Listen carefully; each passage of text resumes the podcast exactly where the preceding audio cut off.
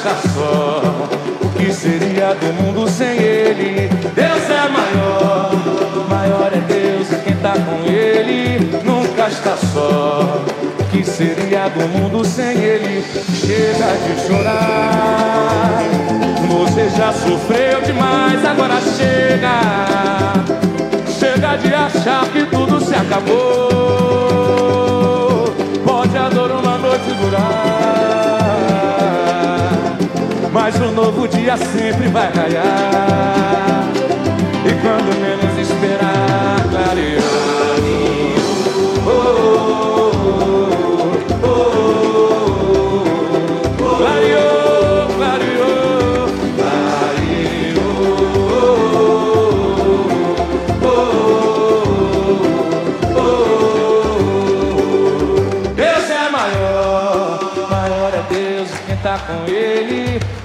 Está só. Que seria do mundo sem ele? Deus é maior, maior é Deus, e quem tá com ele nunca está só. Que seria do mundo sem ele? Chega de chorar. Você já sofreu demais, agora chega. Chega de achar que tudo se acabou. Pode a dor uma noite novo dia sempre vai raiar.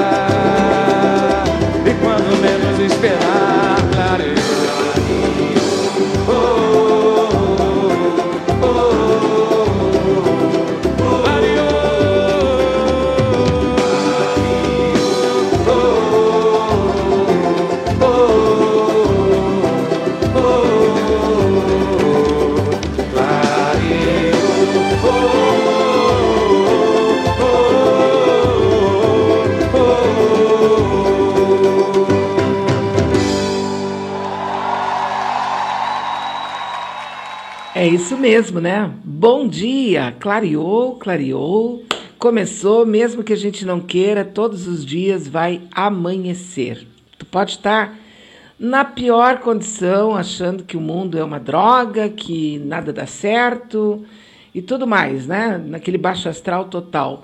O sol vai nascer, o sol vai surgir no horizonte. Assim como também, né, no final do dia, ele vai desaparecer ali no ocaso do sol. É assim a vida, não adianta. A gente quer mudar, quer ter controle, só que não, né? Tem que ser assim como a natureza é. Bom dia, bom dia para as amigas. Tudo bem? Bom dia para os amigos também, tudo bem? Pois é, hoje começa a primavera, né? Finalmente começa a primavera, que maravilha. Que venha a primavera, que venham todas as cores, os aromas, os sabores, as flores, tudo mais que tiver que vir junto com a primavera. Nós estamos com uma sensação agora, quer dizer, sensação não, nós estamos com uma temperatura de 16 graus e vamos continuar com essa temperatura até os 20 graus. Tava friozinho de manhã, né? Ali por volta de seis e meia, sete horas, ficou bem friozinho. Em Florianópolis, agora tá 18 graus e vai aos 20. Também tá legal, né? Tempo bom, com sol e etc e tal. Céu nublado nas próximas horas.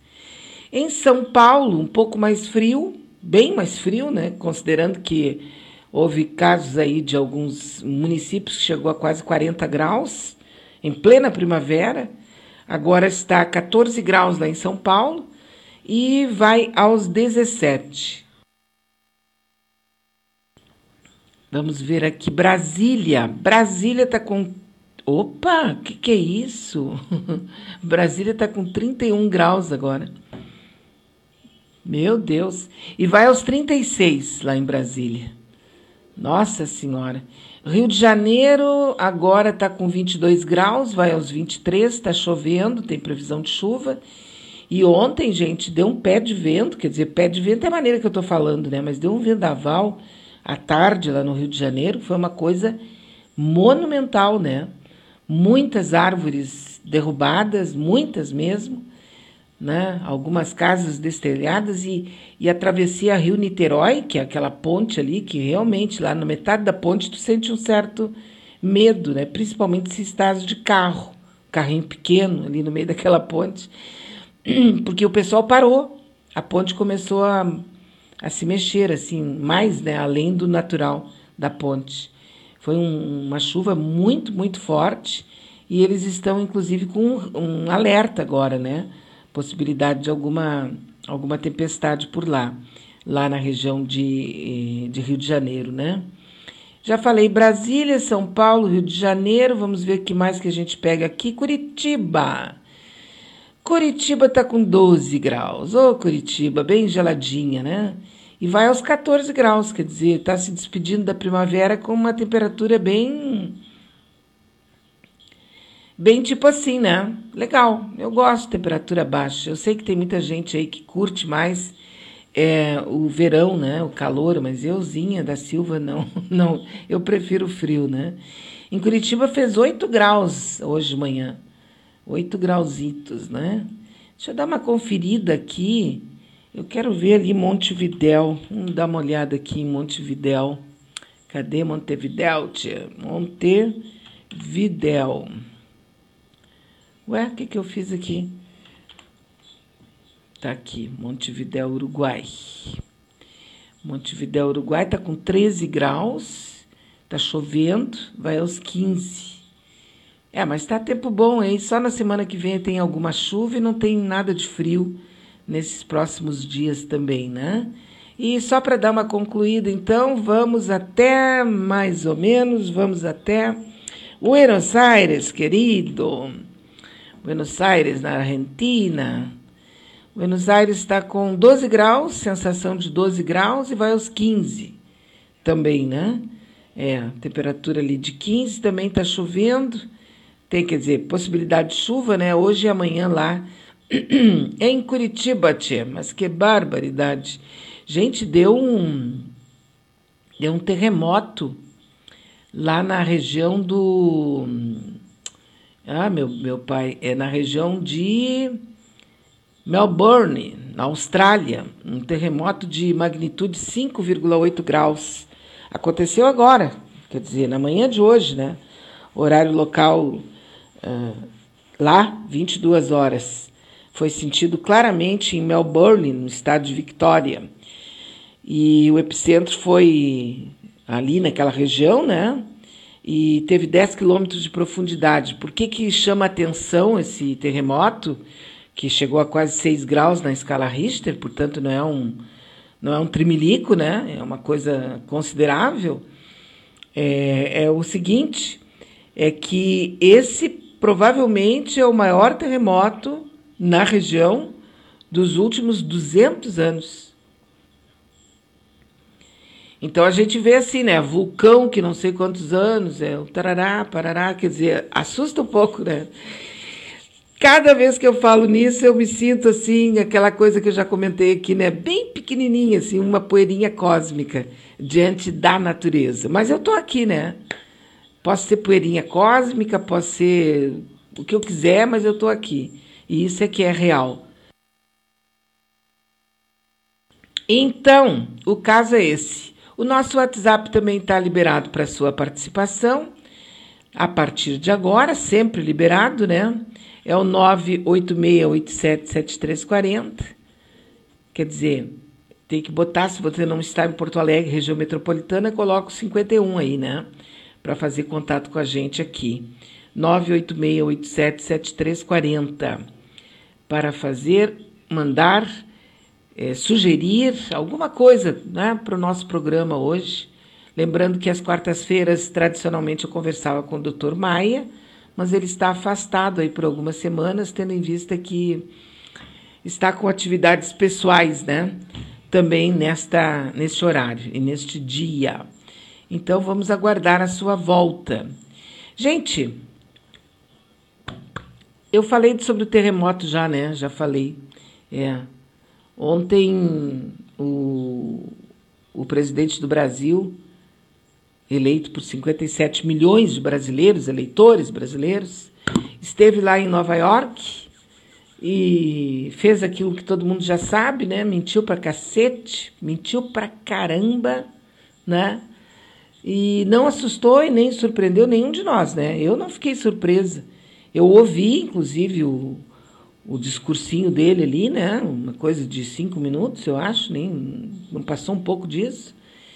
Mas foi uma mentira atrás da outra, assim, encordoou, né? Encordoou o mentiroso. Então não vi nada demais, ele simplesmente ele vive num mundo paralelo, né? Depois a gente ficou sabendo que o discurso foi feito a, a quatro mãos com o filho dele. O pessoal do Itamaraty tinha feito um discurso para ele, mas aí ele lá no hotel ele com o filhote, o Eduardo, ele trocou e colocou algumas outras coisas lá que ficou mais insano, chega assim uma, uma coisa maluca, né? Absolutamente maluca, apavorante. A, a quantidade de mentira, entendeu? A quantidade de mentira que foi dita por ele em pouquíssimos minutos ali. Então, o que eu quero dizer para vocês é o seguinte: os jornais, os principais jornais, tipo assim, Globo, Folha de São Paulo, Estadão, é, Correio Brasiliense e outros, outros, de, outros, de outros estados, né? Estão hoje dando é, assim destaque, manchete, às mentiradas lá, as mentiras do Bozo. Só não dizem que ele mentiu também, ou que ele pode ter mentido no caso da facada.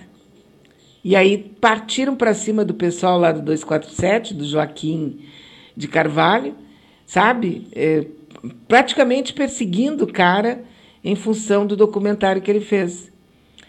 É uma coisa muito insana, né? Eu não sei, às vezes a gente fica assim, parado, olhando para ver o que está acontecendo e não tem uma, uma ideia exatamente por que, que as pessoas agem dessa maneira. Claro que passa pela cabeça da gente que isso tem interesses né, comerciais, tem interesses é, ideológicos, tem interesses de toda a natureza, né? Porque a terceira via, ela está sendo sonhada, montada, gestada, eles ainda não sabem qual vai ser o bebê. Só isso que eles, eles já têm a barriga de aluguel, eles já têm uh, o, o tanto, tanto o, as duas partes necessárias, né, para fazer o bebezão. Ele só não tem ainda. Então tem ali vários que estão. Ontem mesmo, acho que foi ontem, o governador aqui de, de do Rio Grande do Sul se ofereceu oficialmente para ser candidato a presidente na disputa que vai acontecer agora no PSDB, né, nos tucanos. Então ele vai disputar com o João Dória, que é governador de São Paulo, com o Tasso Gereissati, poderosíssimo lá do Ceará. E tem um outro aí que eu não me lembro quem é. Eu sei que tem uma outra pessoa. Ah, tá, é lá de é lá de Manaus, né? Um ex-prefeito de Manaus, ex-senador, agora também esqueci o nome do bonito. É, ele vai disputar e ele disse uma coisa assim, entre outras, né? Ele disse que ele não quer nem ser mito, e nem, quer dizer, nem ser mito, nem ser Bolsonaro e nem ser salvador da pátria, como é o caso eh, do que ele né, reputa para o Lula. Que ele disse, inclusive, que nem o Lula nem o Bolsonaro estarão no segundo turno. É a mãe de Ná do Rio Grande do Sul, né? O, o, esse rapaz aí, o, o governador agora do Rio Grande do Sul, o hum, Eduardo Leite, né? É a nossa mãe de Ná. Então, o que, que eu concluí ontem, assim, aquela conclusãozinha rápida, né? Assim, papum. Né? Eu não quero nem ser o mito, eu não quero nem ser o salvador da pátria, você coluna do meio. Então tá, né? E ele disse que o Brasil precisa não sei o quê, que o Brasil é isso, que o Brasil. Sabe aqueles trololó? Porque assim, gente, por que, que a gente pode falar isso do, do caso desse, desse rapaz aqui? Pelo seguinte, porque ele teve chance nos últimos quatro anos, três anos e meio, três anos, né? De mostrar o quanto ele tem competência para aglutinar, para fazer para todos, né? Para governar para todos e tal. Ele teve condições de fazer isso aqui no Rio Grande do Sul.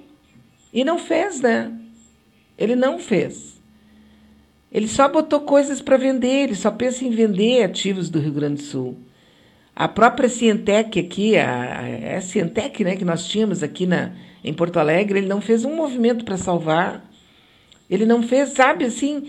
Então, assim, agora ele não, não, não fez grande coisa aqui no Rio Grande do Sul. Rio Grande do Sul tá daquele jeito que a gente sabe. E agora ele quer ser presidente do Brasil. Ah, me poupe, né? Cresce mais um pouco, deixa passar uns anos aí, é, faz um mega de um governo aqui, mostra que, sabe, é, faz um governo com a, a, atingindo a todos, trabalhando para os LGBT, trabalhando para a comunidade negra, para as comunidades quilombolas, para o movimento sem terra. Faz um trabalho bem bacana junto com a população marginal, pobre do Rio Grande do Sul. Mostra que tem culhão, né? Mostra que tem substância. E daí então se, se leva para ser presidente da República. Mas o cara é governador, é um governador bem. Eu acho futrica, sinceramente. Se eu tivesse que pensar assim, colocar, né, vários governadores que a gente já teve no Rio Grande do Sul, eu diria que esse governador ele não é corrupto, ele não é, ele não tem uma série de defeitos que seria seriam defeitos terríveis, mas ele é futrica. Sabe? Ele é bom ali para o pessoal dele, para o pessoal ali do. Sei lá, eu não acho ele um bom governador. Apesar de não ter nada para falar mal dele, não tem. Mas não é disso que a gente fala aqui, né? Falar mal da pessoa. Bom, mas então ele vai ser coluna do meio. Ele não é nem uma coisa nem outra, ele é a terceira via. Ele quer ser terceira via. E a terceira via também passa pelo Moro. O Moro é a terceira via de muitos daqueles que estão na mídia, dessa grande mídia. Não se, não se espantem se eles começarem agora a tecer loas e a, a fazer toda uma volta em torno do, do Moro porque ele é o, o candidato dos sonhos. Não apenas deles aqui, é do próprio Estados Unidos. Que é óbvio, né, que os Estados Unidos quer terminar o que começou. É evidente que sim. Então, assim, ó, eu particularmente penso assim que o Lula, nesse momento, não devia entrar em algumas discussões, sabe? Que é perda de tempo, é só desgaste. Por exemplo, hoje eu coloquei ali no nosso Facebook, que eu peço encarecidamente para as amigas e os amigos darem uma, uma olhada, né? participarem lá e verem o que, que eu coloquei, comentarem, etc. e tal. Eu, eu postei uma foto que eu encontrei lá no Twitter, tá? Uma foto do preço da picanha no dia 29 de janeiro de 2015. Picanha, o quilo R$19,90. Picanha, cara. Tô falando de picanha. O quilo R$19,90.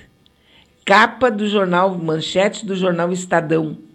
Também da mesma data, 29 de janeiro de 2015. Diz assim, ó. Desemprego em dezembro cai para 4,3%, o menor índice da história, tá? Essa, essas duas, e é sobre isso aqui que o Lula deveria falar. É sobre isso aqui que nós temos que falar. É sobre isso aqui que nós temos que jogar na cara de todos aqueles que preferiram o contrário, que preferiram índices altíssimos de desemprego e, e comer osso. Porque esse preço aqui, ó, R$19,90, que é o preço da picanha que aparece aqui, tá? É o preço praticamente de um quilo de osso hoje, está 17 e pouco, dependendo do osso. Eles estão cobrando 17 e pouco. Em 2015, você comprava um quilo de picanha por R$19,90. Em 2015, nós tínhamos 4,3% de desemprego. Era o menor índice da história do Brasil. E aí o povo preferiu desemprego, miséria, fome e não comer mais picanha, mas comer osso. Sabe, essas coisas quando a gente chega, e aqui não é uma conclusão ideológica minha, uma implicância com a direita. Ai, tu não pode. Nós temos que ser brasileiros, não importa se é de direita ou de esquerda, tem que ser brasileiro. Mentira! A pessoa que te diz isso é cínica. Presta bem atenção nisso. Tenha medo da pessoa que diz isso. Porque ela é falsa, absolutamente falsa. Porque são duas concepções de vida totalmente diferentes. É como tu pegar um cristão e um satanista. e dizer que não, todos são filhos da criação, são filhos de Deus. Compreendeu? Essa pessoa é a mesma coisa. Ela tem que ficar anos-luz da vida da gente, compreendeu? Mais ou menos assim, né? Então tá lá postado no meu Facebook e se você quiser pegar, compartilhar, eu acho que eu eu, eu coloquei lá, sempre coloco tudo lá no Facebook com esse objetivo de pensar coisas por aí postar ali para as pessoas que não têm esse tempo todo que eu tenho e essa disposição de fazer esse tipo de, de trabalho, né? Para a pessoa poder passar lá para os seus amigos, passar para os seus conhecidos e fazer com que a pessoa raciocine.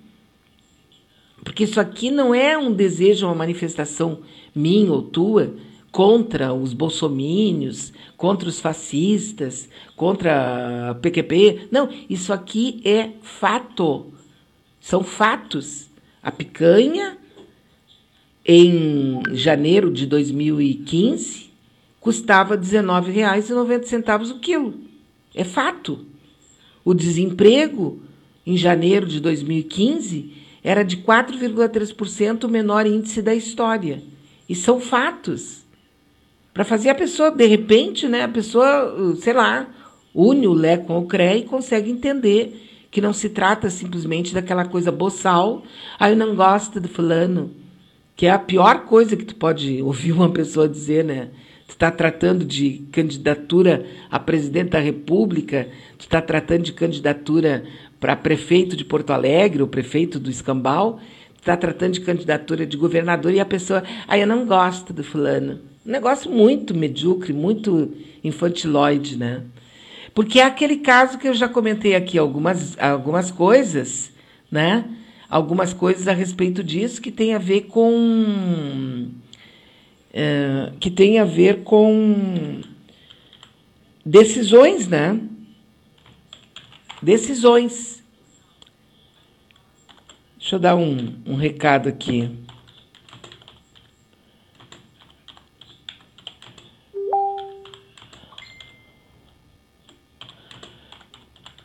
Então, tá dado o recado aqui, né? Infelizmente, às vezes é em cima do laço aqui. O ideal é sempre antes ou depois, né? Seguindo aqui, um abraço para minha amiga querida. Olha só, e, gente, eu estava tão bem dentro de um assunto aqui, me dei uma, sabe, fui para outra história.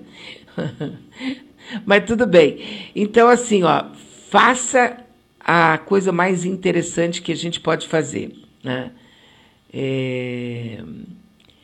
Participe aqui comigo, me dá aquela força, né? me, me auxilia nesses dias que nós estamos vivendo, porque hoje é 9h24 já, hoje é quarta-feira, hoje é quarta-feira, né? Não esqueçam.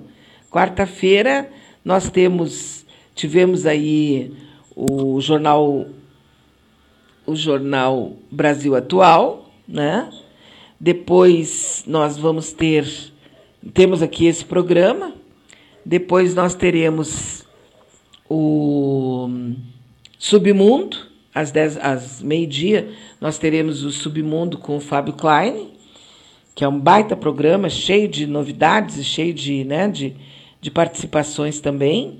Depois nós teremos o Horizontes, com a Léa Leite e a Maria, a Maria Nada, a Vera Lúcia. Depois, às 17 horas, nós teremos o Tecendo Amanhã, um programaço política de entrevistas muito bom. E às 18 horas, falando pelos cantos com o Cláudio Cantori, um poeta, né? Ele pode até não escrever poesia. Eu acho que ele deve escrever sim, mas não, não sei disso ainda. O Falando pelos Cantos com o Cláudio Cantori, tá certo?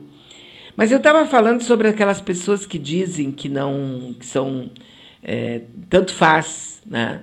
Direita, esquerda, para de pensar assim. Nós temos que pensar que nós somos brasileiros, que nós somos irmãos. Bobagem absoluta, né? Porque são concepções diferentes, são é um pensamento básico diferente, compreendeu? Absolutamente diferente. E é por isso que nós temos que saber, inclusive, com quem é que a gente está, com quem é que a gente anda no meio desse dessa história toda, né? E, os indiferentes são muito perigosos. O Antônio Gramsci, ele dizia, né? Acredito que viver significa tomar partido. Não podem existir apenas homens estranhos à cidade. Quem verdadeiramente vive não pode deixar de ser cidadão e partidário. Indiferença é abulia, parasitismo, covardia, não é vida. Por isso, odeio os indiferentes. Eu não vou dizer que eu odeio os indiferentes, mas eu tenho um certo desprezo, assim, sabe? Quando a pessoa vem com aquele papinho, sabe? Ai, não, nem direita nem esquerda. Eu já sei que a pessoa é direita. Nem quero mais papo, né? Já estou sabendo que é de esquerda mesmo, direita, e daí é problema dela. Não tem nada que ver com isso, né? Segue em frente, porque atrás vem gente, ninguém segura esse rojão, né? Nada disso, né? Não, não pense nisso. Não pense em coisas que não sejam assim, dessa maneira, não é? Bom, aí o que, que mais eu tenho aqui, né? Porque veja, veja bem, o, o que que, por que, que nós chegamos aonde nós chegamos? Porque ah, tem mil motivos, trocentos motivos para a gente ter chegado aonde chegou. Né? Nessa condição que nós estamos, com aquele governo que nós temos, com esses governos que são dissociados totalmente da cidadania, do pobre principalmente, né? Exatamente por quê? Porque nós tivemos um número fantástico de pessoas que não quiseram participar. E essas pessoas, se tu conhece alguém, tu tem que fazer, tem que conversar com essa pessoa. Essa pessoa precisa participar no ano que vem. Entendeu? Ela precisa participar. Ela tem que participar no ano que vem. Porque isso é muito fundamental, senão nós vamos nos ferrar de novo. Porque o sistema ele é muito forte e ele está trabalhando pela tal da terceira via, que nada mais é do que um Bolsonaro uh, bem educado. Mas é a mesma coisa, vai defender as mesmas teses, vai defender os mesmos objetivos e vai continuar pensando que trabalhador não tem direito, que trabalhador tem que se ferrar, né? É a mesma coisa. Basicamente é a mesma coisa. Então nós precisamos conversar com todas aquelas pessoas que tu conhece que dizem: eu não participo de política, eu não me envolvo com isso, eu não tenho mais idade, não tenho mais vontade, não tenho, eu não, eu sou uma pessoa que eu gosto de todo mundo, eu não gosto de ninguém, sabe? Essas pessoas precisam ser convencidas de que o voto dela, umzinho, um votinho só, faz uma tremenda diferença. É preciso que essas pessoas consigam entender a, a importância que elas têm nesse momento que nós estamos vivendo. Então, é um trabalho que cada um de nós tem. Se conhece alguém que é metido a indiferente, é, se conhece alguém que é metido a. Ai, para mim tanto faz, nem esquerda nem direita, aquela coisa cínica, é, rastaquera, né? faz a pessoa parar para pensar para pensar, pensar inclusive na própria imagem de Jesus, né? O que que Jesus defendia, o que que Jesus queria e tal. Não que eu queira dizer aqui que Jesus é comunista, mas na verdade, com certeza absoluta, ele defendia as mesmas teses que eu defendo, que tu defende, que esses partidos de esquerda que a gente conhece defendem. Que tem sacanagem no meio dos partidos, que tem gente mau caráter, claro que tem. Mas a base do, do, do, que a gente quer é que é importante, né? Porque no, onde tem ser humano, tem sacanagem. Não tenha dúvida nenhuma. Tem ser humano, putz, tem sacanagem. Eu, pelo menos, nem penso o contrário, né? E nem fico viajando, ah, eu acho que, não sei o quê, porque não tem, né? É ser humano. O Jefferson está nos mandando aqui uma mensagem, vamos ouvi-la. Hoje, as, hoje é quarta-feira, às 21 horas, nós teremos a volta do programa Na Brisa do Reggae, uma hora com o melhor do reggae nacional e internacional, pelas ondas da Manaus, a voz da resistência. Conto com você, com a sua presença aí nas 21 horas, com o programa Na Brisa do Reggae. É isso aí, bom dia. Olha só que baita notícia, né, gente? Hoje volta, então, quer dizer, é uma quarta-feira da pesada mesmo, né? Nós temos Nós tivemos o Jornal Brasil Atual, que estava ótimo, como sempre, não é? Com a Rede Brasil Atual. Agora estamos juntos aqui. Ao meio-dia nós teremos o Submundo com o Fábio Klein, né? E depois, às 15 horas, nós teremos o Horizontes. Às 17 horas, teremos o Tecendo Amanhã. Às 18 horas, Falando pelos Cantos. E às 21 horas, nós teremos a volta do Na Brisa do Reggae. Que realmente, eu particularmente, sou fanzoca do tal do reggae, né? Sabe por quê? Ele me dá uma vontade assim, sabe, de malemolência junto com algumas letras que são do arco, né? Com uma consciência social e de humanidade também lindíssimas. Muito boas mesmo, né? O nosso querido amigo lá da Bahia, nosso queridíssimo amigo, o baiano Bruno Mariano, está nos mandando um bom dia. Bom dia, Bruno Mariano. Um grande abraço aí para nossa querida Minas Gerais, não é? Exatamente. Muito bem, né? Muito bem.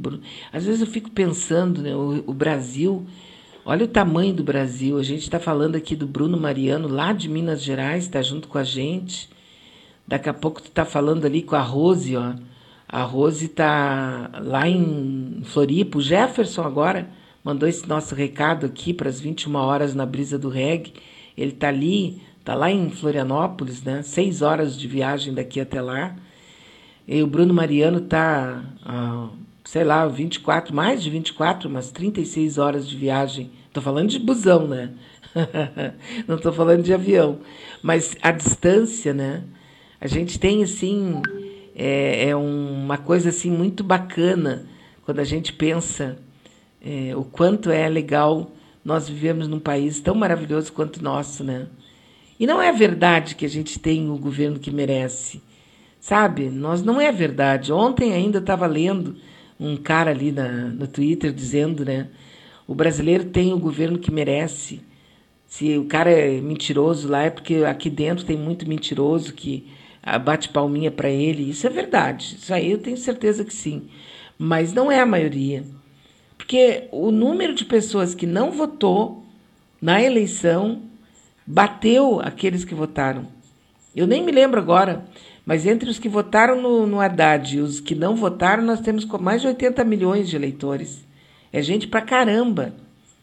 Então nós temos que trabalhar em cima desse pessoal que não quer participar, conversar com eles, para eles saberem a importância que eles têm. Que aquela criança que está ali com fome, eles são responsáveis pela fome. Exatamente por não querer. Ai, não quero participar. É, socorro, né? A Lúcia dos Santos está nos mandando aqui uma, uma mensagem de voz. Faz dias que não ouço a Lúcia, vamos ouvi-la. Bom dia, Beatriz Fagundes. Bom dia, Manau Altas. Bom, ontem eu tentei te mandar uma mensagem, mas já era tarde, porque eu estava trabalhando ontem, e daí não tinha, não tinha muito tempo. Mas eu tô te mandando agora muitos beijos, te agradecer muito por tu estar aí com a gente todas as manhãs e te dar parabéns pelo dia do radialista, que foi ontem, mas ontem não deu, então vai ser a semana inteira que eu vou estar te homenageando, vai ser o mês todo, vai ser a vida a vida nossa, enquanto aqui nós estivermos, eu vou estar sempre te homenageando a ti, a Vera Galhardi, a Leia, a Verinha. E agora a Leia e a Verinha, para mim, são radialistas também. Porque eu amo essas gurias, o programa delas é maravilhoso, adoro. Né? A Rosane também, que bota aquelas músicas maravilhosas. A esse povo todo que faz a comunicação da Rádio Manaus. Meu grande beijo e minha eterna gratidão.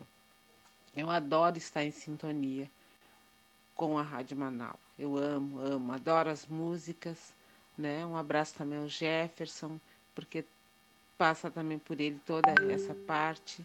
A Daniela Castro, todos eles para mim são radialistas.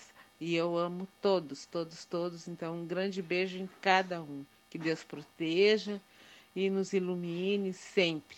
E que nós possamos continuar muitos e muitos anos aí juntinhos, fazendo esse lindo trabalho sobre o teu comando, porque tudo passa pela tua energia, tá, minha amiga? Um grande beijo. E quanto ao Bozo, eu não já sabia que ele ia mentir, já sabia que ele ia relinchar, que nem diz, relinchar, que nem diz um, um amigo ontem que eu ri muito, né? E a que horas vai ser o relincho?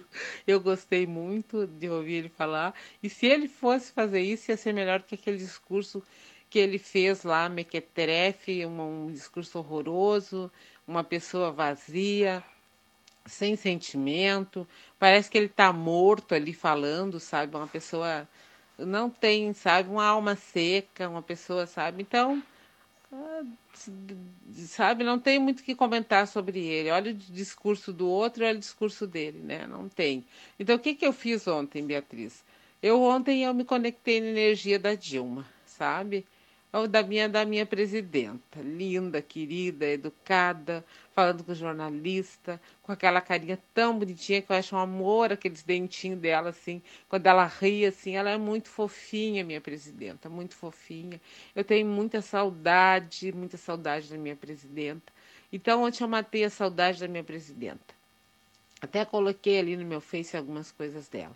Então eu me conectei na energia dela, porque eu não quis nem pensar assim, sabe, muito, porque eu fico muito triste, sabe, Beatriz, eu fico muito abatida, muito mal quando eu, esse homem aparece, quando esse homem fala, sabe? Infelizmente, eu tenho essa essa essa coisa de sentir de sentir essa energia ruim dele, que eu não gostaria de ter isso.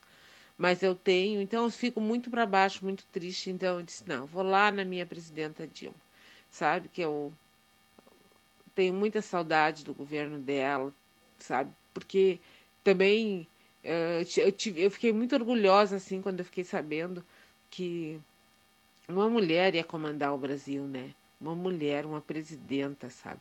Eu sempre me imaginei assim, eu fazendo, não num cargo, num cargo assim, mas eu sempre imaginei eu fazendo algo que pudesse ajudar as pessoas. E a Dilma me representou muito, muito, muito. Então, sabe, é o mesmo orgulho que eu tenho de ti, que eu tenho dessas mulheres que fazem acontecer, que nem a professora Zita, a Rosane, que eu adoro, sabe? A Carmen, a Vera Galhardi, a Verinha, sabe? Essas mulheres todas me representam. Então, para que, que eu vou perder tempo com o Bolsonaro, né? Não, não vale a pena perder tempo com ele. Então, fui lá para Dilma e assim eu passei meu dia. Aí de noite o Clairton ligou a TV, daí eu fiquei por aí ouvindo, mas também não me sentei na frente da TV para ver ele relinchar. É isso aí, tá, Beatriz? Um beijo então mais uma vez e tudo de bom para ti. E hoje nós vamos ficar assim bem nevinha, só nessa energia boa e lembrar que uma hora tudo tudo passa, né, Beatriz? Tem um ditado que diz que não há mal que sempre dure nem bem que nunca acabe.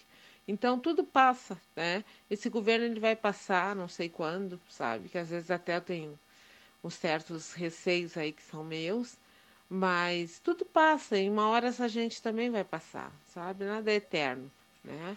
Eu perdi esse final de semana um guri maravilhoso, um guri que sabe que era muito pobre, que fez uma faculdade, que era um advogado maravilhoso, morreu aos 37 anos. Então eu fiquei muito chateada, muito triste, né? Ele era amigo do meu sobrinho e coisa e tal. A gente viu se criar, viu a tristeza da mãe, um guri especial mesmo, assim, muito especial, assim, muito amigo de todos. E aí ele foi, né, Beatriz? Então, o que, que a gente pode dizer da, da, da vida? Que é um sopro, né? Um sopro a gente está aqui, daqui a pouco já não está. Então a gente tem que aproveitar e curtir as boas coisas da vida, se conectar com o bem e deixar esse homem não ficar nessa energia dele, porque senão a gente só só só piora, né? E não é isso que a gente quer, não é isso que eu quero, não é isso que tu quer também. Então vamos pegar bem levezinho, deixa ele se ralar. Ele entrou nos Estados Unidos sem tomar vacina deixaram ele entrar, né? Então tá tudo certo, né, Beatriz? Porque se fosse qualquer um de nós, a gente não chegava até o aeroporto, né? De verdade. Então, é, são coisas que que a gente não consegue explicar, são coisas que, que são assim mesmo, são coisas que, que vão passar, né? E quem sabe em 2022 a gente tenha nosso presidente de verdade, nosso presidente de volta, nosso presidente que não vai ficar lendo, nosso presidente que ninguém vai escrever discurso para ele, porque o discurso dele é o que ele faz, o discurso dele é o dia a dia da vida dele. Então ele chega lá, ele fala realmente aquilo que ele faz, né? E ele só comunica, porque quando ele chegar lá para falar, os Estados Unidos já sabe o grande homem que ele é, tá? Um beijo, Beatriz. Bom dia, bom dia. Então, bom dia para ti também. Muito obrigada aí pela participação. 9h41 agora. Olha, gente, pelo amor de Deus. Isso que a Lúcia falou é verdade, gente. Não precisa ficar botando o dedo na tomada e assistindo o que diz o Bozo e falando do Bozo o dia inteiro, do Bozo e tal. Olha o Bozo, olha a besteira que o Bozo falou, olha o Bozo é isso, o Bozo é aquilo. Não precisa fazer isso. Mas nós precisamos prestar atenção no que eles estão fazendo. Entendeu? Não dá para simplesmente virar a cara. A gente tem que ficar atento, é sem se envolver, compreende? Então, assim, ó, ouviu o que ele está falando, virou a página, já sabe. Se tiver chance de, de mexer em alguma coisa, conversar com alguém sobre o assunto, conversa, tem noção do que, que aconteceu e vai tocar a tua vida, né? Porque a vida da gente é uma coisa à parte. A vida da gente está ali, são contas para pagar, são projetos para tocar para frente, são decisões a serem tomadas, é, tem que ir no médico, tem que tomar banho, tem que lavar louça, tem uma série de coisas que a gente tem que fazer que não tem nada a ver com o Bozo nem com ninguém, né? São coisas da nossa própria vida. E é preciso estar bem alerta para participar de tudo isso, sem sem ficar fazendo dramalhão. Que o nosso problema é quando a gente dá muita importância para aquilo que não tem tanta importância. É preciso ser estratégico, né? Eu sei que eu estou falando aqui, ah, ah, falar é fácil, fazer é difícil, mas vamos tentar, a gente tem que tentar todos os dias. A gente tem que pegar e fazer. Olha, o que, que é que eu tenho para fazer? Ah, mas isso aqui, porque podia ser assim podia ser assado. Não dá para ser assim, não dá para ser assado. Vamos fazer do jeito que dá? Então vamos. Vamos fazer do jeito que dá. É isso aí. Assim, é para não levar muito dramalhão. O que a gente faz 99% do tempo bom é dia, dramalhão. Beatriz Fagundes. Opa, bom dia, Manaus Altas. Bati com a mão aqui, liguei tudo de novo. Então, sabe, a gente faz muito dramalhão. Então é só tocar a vida. Tocar em frente.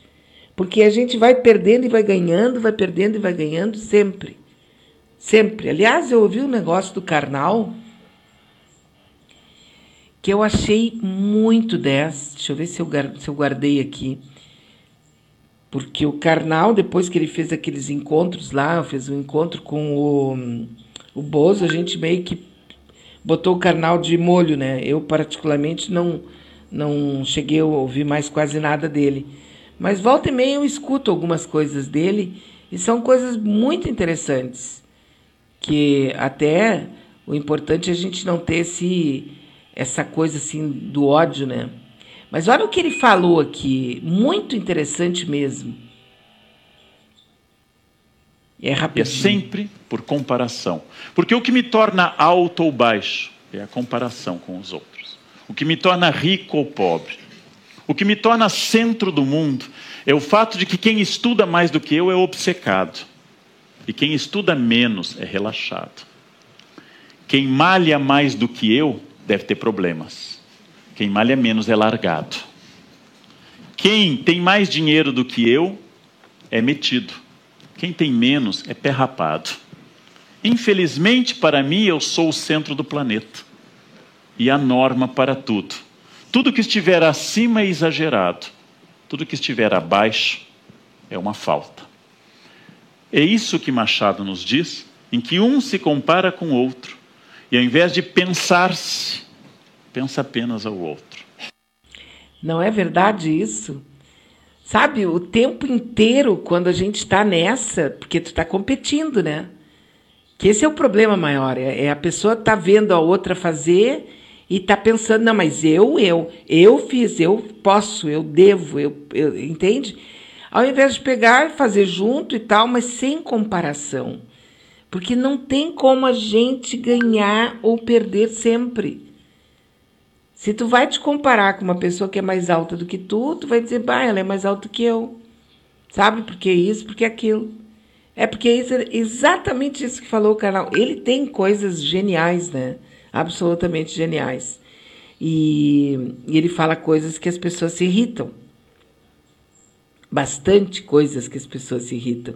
Tem uma outra fala dele que eu, eu acho que eu guardei aqui também, deixa eu só dar uma conferida que tem a ver com, com essa coisa de, de golpes no Brasil. Porque ele é historiador, né? Você sabe disso, o, o Leandro Carnal. Ele é historiador. Então ele fala sobre golpes no Brasil, porque a gente fala de golpe, não que teve o golpe de 64, teve o golpe. É que a natureza do Brasil é macunaímica, né? E nós, enquanto povo, nós nunca chegamos a nos levantar para dizer, epa, peraí, para, chega, acabou. Vamos tirar essa elite vagabunda que a gente tem, essa elite perdulária, podre, e vamos fazer ele nos respeitar, porque somos nós que carregamos a pátria nas costas, né? Mas aqui ele, ele falando sobre os golpes, tu fica pensando assim, ah, mas que coisa, né? A natureza desse, dessa pátria aqui é muito doida.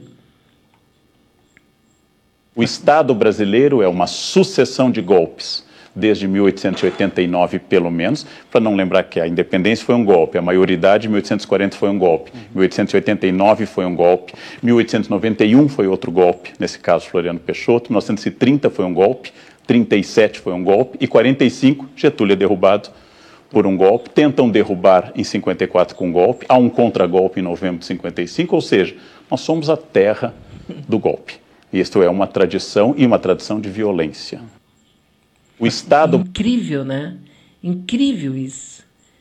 E, e a gente, às vezes, até nem, nem trabalha em cima disso, né? Que foi uma coisa, ontem, uma pessoa me falando a respeito desse, dessa situação que envolve aí os policiais civis poderem ser candidatos ou terem partido político, essa coisa toda que envolve aquele vereador querido, Leonel Hadi, né? Aí uma pessoa me disse: Ah, mas a gente sabe que a polícia é muito estúpida, a polícia é muito isso, a polícia é muito aquilo. Eu digo: Tu tem toda a razão. Aliás, tu estás nesse quesito coberta de razão. Só que nós não podemos pensar que essa é uma luta que não é nossa. Eles podem ser cooptados para nós. Nós temos que pensar em trazer as pessoas e não expulsar as pessoas, em juntar essas pessoas e não espancar essas pessoas. Né? Aí conversamos um pouquinho e daqui a pouco ele me disse: Ah, não, eu acho que tu tem razão e tal, vou repensar tudo isso aí e vou dar uma analisada, não sei o que, tarará. Então, sei o que, que ele vai fazer, problema dele não é meu. Mas a verdade é a seguinte: ao invés de ficar com ódio das pessoas, nós temos que pensar em trazer essas pessoas para o nosso lado. Claro que tem algumas pessoas que a gente nem pensa em fazer isso, né? Não pensa mesmo, que não seria o caso. Agora, o partido tomar decisões como essa que foi tomada com respeito aí aos, aos policiais não poderem é, nem se eleger e não poderem ter partido político foi uma, uma, uma estupidez fora do comum, né? Uma estupidez absurda. Enfim, fazer coisas desse gênero não vale a pena, né? Então, aqui a Leia, a Leia Leite está falando aqui sobre os dias, o ser radialista, né? E ela está nos mandando parabéns aqui, que ela é metidinha. Não, hoje todas as pessoas que estão falando com a gente e fazendo os programas têm capacidade de comunicação, né? A capacidade de comunicação é que é o que nos une, a capacidade de comunicar. Aí algumas são ali é, radialistas, outras são fizeram curso de jornalismo e tal, mas hoje nós temos muitos apresentadores aí que são advogados, são grandes apresentadores que são professores de história, professores, sabe? É a comunicação. Tem muita gente que tem uma faculdade disso, uma faculdade daquilo, mas não sabe comunicar. Aí não adianta, né? Você não sabe escrever muito bem, mas não sabe falar, não sabe se comunicar. Aí é difícil, realmente difícil. E hoje todos vocês que estão com a gente aqui, a Rosane Vilha, Vera Lúcia, a Leia Leite, né? Todo mundo é radialista, claro, porque nós estamos fazendo trabalho na rádio, né? E ela conta ainda que levou a irmã para fazer o reforço da vacina, a terceira dose. Me surpreendi, não tinha fila, super rápido, atendimento instantâneo, papum, né? Será que essas pessoas não estão fazendo reforço? Fui na, na, unidade de saúde Santa Cecília, ali no Hospital de Clínicas, né? Não, é que tem um número reduzido de pessoas com mais de 80 anos para fazer esse tipo de reforço, né? Porque por enquanto é só para cima de 80 anos. E nós não temos uma fila de 2 mil, 4 mil, 5 mil pessoas com 80 anos ou mais que estejam circulando por aí. A minha mãe já fez, semana, semana retrasada, a minha mãe fez o reforço. Foi lá, lépida e faceira, com 90 anos, caminha, anda, vai para cima para baixo. Ela, ela é tem melhor condição do que eu, a grande Dona Maria. E é isso aí, né? Que bom que a tua irmã já tomou a terceira dose, né? Que bom, que coisa boa, coisa muito boa. E é isso, tem que tomar a dose de vacina, tem que tomar a vacina, entendeu? Tem que tomar a vacina para poder se sentir forte, né? E continuar usando a máscara. Aliás, muita gente que tem problemas outros, que não tem nada a ver com Covid, estão percebendo que aqueles problemas estão desaparecendo por causa da máscara. Problemas com rinite, problemas de, sabe, ah, problemas aqui aéreos, né? asma, não sei o que mais, as pessoas estão com muito menos incidência dos problemas exatamente em função da máscara. Eu não sei, eu me acostumei só para sair, dentro de casa e tal, não uso, obviamente que não, né? Mas eu hoje em dia para sair, para ir para os lugares assim, eu prefiro estar de máscara. O que não é nada agradável. Ontem, por exemplo, dei uma saída e aí estava meio quente assim, não estava tão quente, mas não estava, né? E fica ruim de respirar, imagino para pessoa que fica na rua. Enfim, não quero pensar nisso agora. Não vou pensar nisso agora, né? Não, não, não há motivo para ficar pensando nesses problemas. Falando em Covid, o ministro da Saúde, o Queiroga, o Quedroga lá, ficou, tá com, com Covid. Então ele vai ter que ficar numa quarentena num hotel cinco estrelas em Nova York, pagos pelo povo brasileiro. 40 Quanto é que é mesmo que vão pagar lá para 40 mil reais, né? Para ele ficar lá.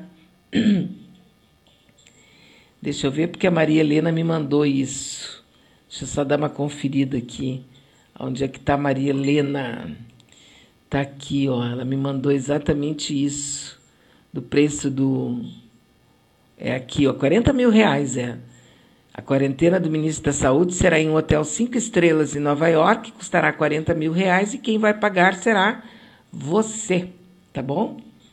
É o povo brasileiro que está comendo osso, né? Está comendo osso. Eu não sei se esse ministro tem ou não mesmo Covid, sabe? Porque foi muito. Olha só, ele estava usando máscara, vacinado do lado daquele sujeito dizendo para o mundo todo: não me vacinei, não peguei Covid, não uso máscara. É o bambambam bam, bam do negacionismo mundial. Né? Aí ele, que se vacinou, usava máscara e tal, tá com Covid. É bem interessante, né? Tu reafirma o discurso do chefão, do chefinho. Lambe as botas do chefinho certo? Ao mesmo tempo, ele também deixa de vir imediatamente para o Brasil, não precisa ir na CPI, certo? Também não precisa enfrentar o resultado do vexame que ele deu lá, mostrando o dedo do meio para um grupo pequeno de brasileiros que estavam ali questionando o, a presença deles em Nova York em função da própria Amazônia, etc, etc, e todo etc, e mais ainda a própria Covid, né? ele não terá que passar pelo desagradável, né? O pessoal cobrando ele do que ele fez lá, porque foi uma coisa deselegante, coisa de marginal, coisa de pivete, nem sei, não sei bem, sabe o que, que eles fizeram lá. Então me parece muito oportunista dizer que está com Covid. Reforça o discurso do chefinho, foge da CPI e não precisa enfrentar o mico por causa do mico que fez lá para puxar o saco do chefe. Tem muitas razões para ficar lá e ainda fica num hotel de cinco estrelas, pagos nenhuma despesa, tudo pago pelo povo. Então é muita coisa, né? Melzinho na chupeta, tudo de bom. Melhor do que isso, né? Só dois isso, né? Uma coisa que tem que levar em consideração aqui, ó, é que o que aconteceu ontem, eu não me senti com, com vergonha. Eu sei que muita gente, não, porque vergonha, vergonha. Eu não senti vergonha, eu senti nojo. Eu não sinto mais vergonha de nada deles. Eu sinto nojo. Sabe? Eu virei nojenta. Tô nojenta agora, fico nojo. Totalmente nojenta. Ontem, e não sou só eu, não, porque ontem, quando ele terminou de fazer o discursinho dele lá, aquele discurso horroroso que ele fez, mentiu, mentiu, mentiu, mentiu como mentiu pro tio, né? O tempo inteiro. Ele terminou, veio uma moça, que em seguida ia falar o John Biden, né? O presidente dos Estados Unidos da América do Norte. Triamigão lá. É, todo mundo quer ser americano, né? Então, e, e vinha, em seguida vinha o John Biden. O que, que aconteceu quando ele terminou de fazer o discurso? Veio uma moça, uma senhora lá, e higienizou o púlpito. Passou álcool em todo o púlpito onde ele tinha cuspido bastante, porque quando a gente está falando, a gente está cuspindo, né? Naquele intervalo entre os discursos do Bozo sem partido de John Biden, lá na Assembleia Geral da ONU, os funcionários fizeram a limpeza do púlpito e veja bem, veja bem, olha o detalhe. Trocaram a cabeça dos microfones. Tá? Por quê? Porque ele não era vacinado. E ele estava cuspindo ali, então o John Biden ia entrar, ia tirar de novo a máscara para fazer o discursinho dele também. Aí limparam, passaram um álcool gel, limparam todo o púlpito e trocaram a cabeça do microfone. Porque não podia trocar a cabeça do, do, do Bolsonaro, trocaram a cabeça do microfone, entendeu? Quer dizer, quando tu vê o teu representante sair do lugar onde ele está te representando e vem alguém limpar, porque aquilo ali ficou sujo, dá uma certa. dá nojo na gente, né? Vamos combinar que não dá raiva, fica com nojo. Sinto nojinho. O Oscar Henrique Cardoso está mandando aqui uma mensagem de voz. Vamos ouvi-lo. Bom, meu bom dia, Beatriz, tudo bom? É Oscar Henrique Cardoso aqui na comunicação, falando contigo também, com os nossos colegas da nossa Rádio Web Manaus, a Voz da Resistência, aproveitando e também te dando os parabéns pelo nosso dia do radialista ontem, né? Essa profissão que a gente escolheu com tanto amor, porque estar no rádio, como a gente brinca, né? É uma cachaça e uma cachaça cheia de amor, né? O rádio faz parte da minha vida, também da minha história, né? Eu fui, voltei, fui, voltei. né? É muito bom, é muito bom estar com vocês. Queria aproveitar também mandar um beijão para a Lúcia dos Santos, né? Corroborar com o que ela está dizendo, né? Acerca da questão do, do, do, Bolsonaro, e eu até quero pedir desculpa a todos, pedir a você, pedir a todos os nossos internautas, aos nossos amigos, né? Ontem lá na comunidade nossa da Rádio Manaus, no WhatsApp, ah, eu soltei os cachorros, não xingando ninguém, mas eu perdi um pouco a minha linha e soltei os cachorros xingando Bolsonaro. Porque eu digo assim, Beatriz, eu não, eu não, gosto de falar do Bolsonaro, eu vou ser sincero. Bolsonaro é uma, uma pessoa que me faz mal, eu não gosto. Mas profissionalmente, jornalisticamente, às vezes tu és obrigado a, a falar. E ontem, depois de ter visto aquele discurso, aqueles 12 minutos, que me envergonhou como cidadão, aquilo me envergonhou como brasileiro. Eu fiquei extremamente vergonhado, eu fiquei extremamente ofendido, extremamente com raiva de ver tanta mentira, tanta mentira. E que mais me indigna, que mais me dá raiva, é que nós vimos no, no, há pouco tempo atrás o senhor, Rodrigo Maia sentando literalmente, perdão da palavra mais uma vez, sentando a bunda em cima dos pedidos de impeachment está vendo por parte do presidente da Câmara, o deputado Arthur Lira, que sentou a bunda realmente em cima porque está sendo pago pelo Bolsonaro com o nosso dinheiro.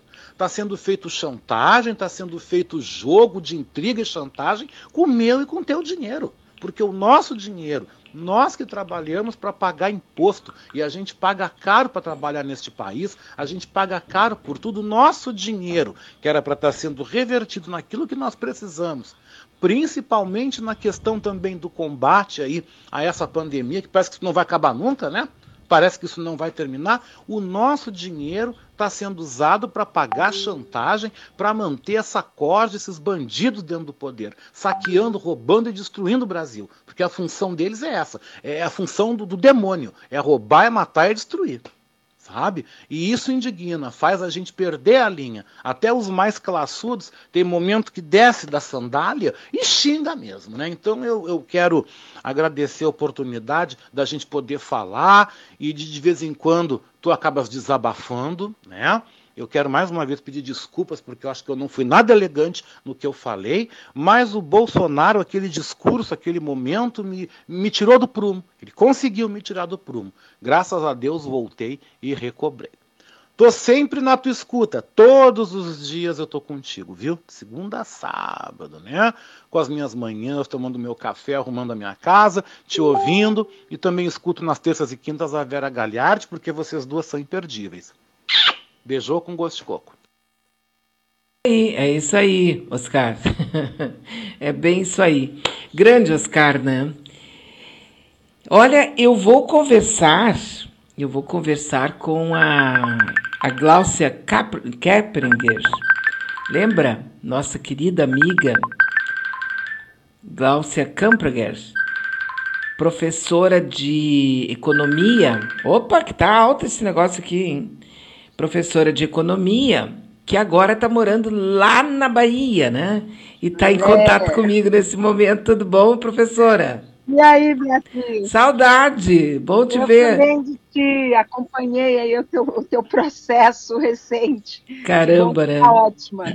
Tô, tô ótima, tô bem, tô bem. Graças a Deus tô, tô viva, né? Professora, assistindo tudo que está acontecendo, não apenas em questão de Brasil, mas até aquilo que a gente está vendo assim em termos mundiais, né? E especialmente agora com esse reflexo aí da China. Eu gostaria de ouvi-la a respeito disso, porque eu acho que é um ponto assim de referência para a gente conseguir entender, porque para a maioria de nós, eu diria, a maioria mesmo, fica muito estranho tudo isso. A gente não consegue entender onde é que entra, né? O Sim. tamanho dessa encrenca. É, estranho e todo mundo ainda lembrando do que aconteceu em 2008 com os Estados Unidos, né? Exato. Então, mas olha só, uh, eu, para ser muito sincera, eu tô animada. Olha só. Não tô nem um pouco. Uh, porque a China, Beatriz, o que as pessoas têm que entender é que a China não é um país normal. É inacreditável, né? Ela não é um país capitalista como outro qualquer, ela não é só um país socialista, né?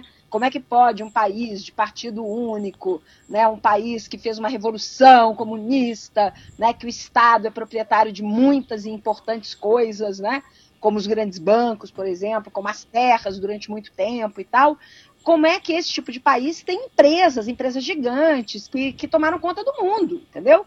Tipo, a Alibaba hoje é muito maior do que a Amazon. Né? Quer dizer, é, é, não é só a economia chinesa, o país China, que nem a União Soviética foi uma época, e inclusive pareava ali com os Estados Unidos, né? A China realmente ela é uma outra coisa, ela é uma terceira coisa. Assim como ela já foi uma outra coisa no passado. A China tem uma história muito, muito louca. A China já foi um grande império e depois virou um país muito pobre, né? E depois é, é, era vítima de uma colonização parecida com a que o Brasil era. Né? Imagina que na Guerra do Ópio eles foram submetidos a uma, a uma humilhação muito grande, secular. Então, é um país muito diferente. Que, ao mesmo tempo, quando estava lá nas vacas gordas, na época de grande império, não queria sair colonizando o mundo inteiro. Uhum. Olha que coisa louca, né? Então, ainda hoje se discute isso. Se o crescimento das grandes empresas eh, chinesas indo para fora, se ele significa uma ameaça para os países, como o Brasil, por exemplo, né? Tem empresa chinesa comprando o Brasil, que agora está na promoção, né? Está na balaiada, né? Exatamente. Então, é, de fato, enfim. Então, este país muito esdrúxulo, muito diferente, né? Historicamente diferente, a coisa de dois, três mil anos atrás, já muito diferente. Diferente agora, né? Já era uma terceira via depois da União Soviética. A China apareceu depois do final da Segunda Guerra Mundial com uma bomba atômica mudou inclusive os rumos da Guerra Fria. Então, sempre foi, é e será um país diferente. Bom, um, né? Dois, os Estados Unidos é a potência hegemônica da vez, né? Desde o final da Segunda Guerra Mundial, né? Já estava lá mostrando as suas garrinhas antes disso, desde muito antes disso. Depois da Segunda Guerra ficou explícito, né? É, o entre guerras estavam várias potências ali disputando pedaços, né? Japão, Alemanha, né? o resto do czarismo lá na Rússia e tal. Estados Unidos já vinha com uma industrialização forte, né? Quando ele sai da guerra, ele vira a economia a quem todo mundo deve. Né? Então, a indústria americana forte significou força em todas as outras áreas. Quando você é uma potência, é isso que acontece, né? Você não tem só um parque industrial forte. Você é a referência monetária, você é a referência político-cultural, né? Então, a América da liberdade, ela aparece assim para o mundo dali para frente, né? Muito bem. Isso durou até aqui, né? E a China virou a fábrica do mundo, que nem os Estados Unidos foi um dia. Só que que nem eu acabei de falar para os Estados Unidos, virar a fábrica do mundo só não é suficiente, não adianta. Tem que ter o resto. Muito bem, o resto, os Estados Unidos já está ligado. Por isso que hoje tem uma campanha de difamação mundial em relação à China. Né? Por isso que no Brasil, que é o campeão de acreditar em besteira, né, desde que o bolsonarismo tomou conta, né, então se acredita em besteiras, do tipo a China é comunista e come criancinha. Né? Então já está nesse nível. Né? Então é um horror esse negócio. É desinformação, só que uma desinformação orquestrada. Né? Então você veja que mudou o presidente dos Estados Unidos e, e a, a, disputa com a China continua igual. Né? Mudou uma porção de coisas né? dentro do, governo americano lá, do, do Biden em relação ao Trump. Mas essa coisa de que a gente tem que segurar a China, ah, essa ficou. Né? Então, então a gente está no meio de uma guerra de potências. Se o Brasil hoje tivesse um governo decente, né, ah, não precisa nem ser do meu partido, da minha linha política, nem nada, mas meramente decente, né, meramente uh, organizado, competente, nem que fosse para fazer um projeto de país que não é o meu, né, mas nós não temos, nós temos um, um chefe de milícia. Né? Então, então, o que, que acontece? A gente podia estar tá se beneficiando dessa briga, nós somos um agente principal nesse negócio. Estados Unidos e China precisam de nós. Né? A China sabe que ela precisa conquistar o mundo e ela sabe que vai começar pelo lado de baixo. Né? Então ela deveria começar nisso que a gente chama hoje de sul-sul. Né? E ela já começou lá no, no lado africano, Oriente Médio e tal. Como a América Latina desandou, ela partiu para a Europa. Aliás, isso está incomodando mais ainda os Estados Unidos. Então, o Brasil ficou meio na pendura. A China hoje transformou a Argentina numa parceira muito maior do que o Brasil. Então, a gente está perdendo todas, para variar. Né? E o único setor que vai bem no Brasil, obrigado agora, né? vai bem para eles e que se dane o resto, é a exportação de, de, soja, de minério, sei lá o quê. Esses estão com aquela parte do corpo apertando, sabe, Beatriz? né, piscando ali, né? Sim. Estão ali morrendo de medo. Porque se a economia chinesa tiver qualquer desaceleração, qualquer efeito, e aí não tem nem a ver com as questões que eu vou explicar já já sobre a crise mesmo aí da Evergrande, né? Mas qualquer efeito de menos compras, né? Uh, e o setor imobiliário compra minério para poder fazer lá as vigas de ferro, tudo para as casas, para os prédios, né? E, e, então, qualquer coisa que signifique uma menor venda né, uh, desses setores para a China, esses setores vão chorar, né? Então, esses estão muito preocupados. Mas ah, o caso esse da, da Evergrande, por isso que eu te falei que eu tô, eu tô otimista, ele vem numa onda, Beatriz, de enfrentamento à concentração de riqueza na mão de alguns milionários na China. Não sei se vocês viram, se vocês discutiram recentemente, o que eles fizeram com as big techs, né?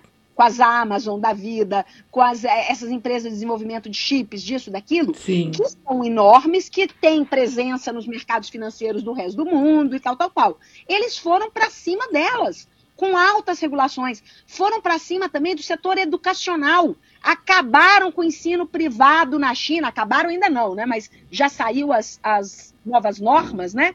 Não vai ser permitido o setor privado em educação dando lucro. Olha só, então eles estão indo para cima desses grandes empresários, que é um setor que cresceu absurdamente. E eles têm intenção nisso, Beatriz. A intenção neles, olha que coisa louca. A China, lá com seus milhões e milhões e bilhões de pessoas, né? Agora está preocupada com a diminuição da população. E está preocupada que os casais não querem mais ter filho. Antes eles faziam política para limitar o número de filhos, né? Agora eles estão fazendo tudo para que os casais voltem a querer ter criancinhas. O que, que significa isso? A habitação tem que ser barata, a escola tem que ser barata, a família tem que é, ser dona da sua economia, né? E, portanto, ela não pode estar tá presa aí a algoritmos de grandes é, big techs da vida. Então eles estão indo para cima. Você viu que eles limitaram, inclusive, essa coisa do culto à celebridade, né? Sim. No mundo capitalista. Então eles, eles têm, o que as pessoas têm que entender é que eles têm um estado planejador. Nessa história de capitalismo, socialismo, o que eles têm é um puta de um aparelho de estado planejador. E esse aparelho de estado deles não é só a burocracia soviética. Ele é enraizado na sociedade. Entende? As pessoas participam do Partido Comunista desde criancinha, desde os municípios. Você vê que o Xi Jinping ele tem uma história que começa lá embaixo. Entende? Então é, é uma tecnocracia educada, bem formada. Não é só uma classe de elite burocrática que tem favores e corrupção, que nem muita gente no Ocidente acredita. Claro que tem isso também. Óbvio. Porque toda organização social complexa tem isso. Eu vivo dizendo, quem acha que corrupção é coisa de terceiro mundo, é coisa de Brasil, é um equívoco. Tem corrupção na Alemanha, nos Estados Unidos, tá? Só que em cada país ela é de um jeito diferente. Ela é de uma maneira diferente. Nos Estados Unidos é via mercado, são os lobbies, né? Você vê que a, a FDA lá, esse treco lá do Food and Drugs Administration, né? Que antigamente era uma empresa estatal, óbvio, tem que ser, né? Para fiscalizar o setor de medicamentos e tal. Hoje em dia, 40% das ações deles são de companhias privadas. Ou seja, o cara faz lobby dentro da FDA, entende? Então, na China é diferente, tem a sua forma, no Brasil é diferente e assim por diante, né? Então, dito isso, o Estado que eles têm na mão está hoje aplicado a tornar a vida da, da, dessa classe média baixa, que inclusive eles estimulam para que sejam empresários uma coisa que eu sou super simpática. Eu já falei que eu, eu, nunca fui contra a ideia de livre iniciativa, de empresa privada. Claro. Eu só acho, eu só acho como o Marx achava, né? Uhum. O Marx tirava sarro da, da, da burguesia, né? Ah, vocês acusam nós, os comunistas, de quererem abolir a propriedade privada. Mas quem faz isso é vocês. Vocês querem a propriedade privada por uma meia dúzia. O resto da sociedade, vocês querem que não tenha propriedade nenhuma. Exatamente. Né? Então, então a China ela está construindo esse tipo de comunismo diferente, Beatriz. Tem Estado forte, mas tem novo empresário o tempo inteiro, pequeno empresário, entrando em várias áreas. Só que aí a tendência do jogo capitalismo, da, da concorrência global hoje, é que alguns fiquem grandões. Quando eles ficam grandões, meu Deus, atrapalha mais ainda. É como se dizia em 2008, grande demais para quebrar, né? Então, então o mundo inteiro, isso é até engraçado, viu, Beatriz? Porque não é só a China. O mundo inteiro está tentando controlar o poder das grandes. O mundo inteiro. A questão é que a China tem como fazer isso. O resto do mundo fica, fica pedindo por favor, né? Ô, com licença, é, dona Amazon, ô Zuckerberg, dá licença aqui. O que, que você estava fazendo mesmo aqui com os dados de todo mundo aqui no Facebook? Né? Ah, vamos levar você para depor lá no Senado, né? E depois fica esperando que o Zuckerberg, por livre e espontânea vontade, faça alguma coisa. Entende? A China não. Então eu acho que dessa história toda, você sabe o que, é que vai sair? Posso até entrar conforme as tuas perguntas aí, no caso mais da, do que, que é essa coisa do imobiliário dessa empresa. Mas o que eu espero que aconteça é que eles vão estatizar de novo essa empresa, né? Parte dela ainda é estatal, eles vão estatizar tudo, porque ela cresceu demais, ela virou um conglomerado, né? Então, de, de empresa que constrói casa, Hoje ela tem farmacêutica, empresa de turismo, empresa de saúde, empresa de, de esportes, banco, né? Como Sim. todas as grandes empresas no mundo inteiro. Né? Então, na China, isso não pega bem. Eles estão enfrentando esses caras. Ou, ou, seja, a China, de uma certa maneira, ela está reinventando o, esse, esse trabalho com o dinheiro, com está reinventando. É, o dinheiro é uma peça fundamental. Claro. Né? Você veja que ah, se tem uma coisa que a China não é tão capitalista, é aí. Inclusive, essa é a dúvida dos analistas, viu, Beatriz? Tá todo mundo pensando o quê? Aí vamos entrar um pouco no caso da Evergrande, né? Parece que está acontecendo a mesma coisa que aconteceu nos Estados Unidos, né? O setor imobiliário lá que emprestava lá é, para uma porrada de gente, inclusive quem não tinha nem, nem grandes recursos, nem nada, né? Aí o pessoal, o, o valor da casa subia, aí com, com essa casa com valor mais alto o cara pegava outro empréstimo, isso. né? Aí tem gente que acha que a crise é isso. Pois é. Só que a crise nem nos Estados Unidos foi isso. Não foi uma crise do setor imobiliário. O problema nos Estados Unidos é que os papéis que representavam essas dívidas do cara encalacrado lá, você lembra? Eu até lembro de ter conversado contigo uma vez sobre isso. isso. Tinha até os empréstimos ninja, né? Ninja em inglês é no income, no jobs, even assets. Ou seja, o cara não tinha porra nenhuma, para usar a palavra correta, né? Uhum. E mesmo assim, esse cara conseguia, né, uh, um empréstimo para casa, e aí tinha lá, né, a sua, a sua hipoteca, e aí a crise veio mesmo, não é desse cara não pagar. Se esse cara não pagasse, quebrava lá o banco que emprestou para ele e pronto. A crise chegou no grande banco que os americanos deixaram quebrar, que foi o Lehman Brothers, que agora eles estão comparando com a Evergrande, né? Mas ela chegou lá por quê? Porque estes papéis estavam embutidos em outros papéis, né? Eram CDOs, né? Uh, como é que é? Certificado de dívida colateral, né? Que ficava o é, que, que, é um colateral? É um parente daquele papel, né? Ou seja, eles colocavam um papel dentro de outro papel, dentro de outro papel, dentro de outro papel e vendiam esses papéis ok? Então a dívida só atingiu os grandões lá em cima porque ela ia andando em toda a cadeia financeira, né? E pior, quem devia estar fiscalizando o banco também estava comprometido, né? As agências de rating de risco também estavam comprometidas, então quando a coisa fale, fale tudo, né? Muito bem. Isso a gente não sabe se está acontecendo exatamente igual na China. A gente sabe que a Evergrande também é uma empresa imobiliária que virou uma grandona empresa para todas as áreas, tá? A gente sabe que também existe essa coisa de um papel que significa aqueles contratos de dívida que também estão sendo embutidos em outras coisas. Se, se eram CDOs lá nos Estados Unidos, parece que na China chama WMP, né? É? Wealth Management Product. Né? Então, também tem um papel, só que a gente não sabe direito essas coisas, Beatriz, sabe por quê? Tem até um nome em inglês também que é divertido, né? Shadow Bank, ou seja, é um, um banco sobre as sombras aí, ninguém sabe o que está operando direito Sim, ali dentro. imagina só o que não gente... tem. É, e por que, que, que a gente não sabe? Porque é de propósito para claro. não saber. Porque esse tipo de papel, ele é criado por uma terceira empresa, mas ele é vendido pelo banco, entende? E eu, eu, eu, já, eu lembro de eu já te ter te contado essa história uma vez, né? Sim. Olha como é que eu conto para os meus alunos. Eu conto assim, quer ver? Ó, eu lembro quando eu li aquele livro Éramos Seis, lembra? Sim. Da literatura brasileira lá? Lembro. Muito bonito. Então, antigamente, uma família de seis, né? Fazia lá um empréstimo para comprar uma casa.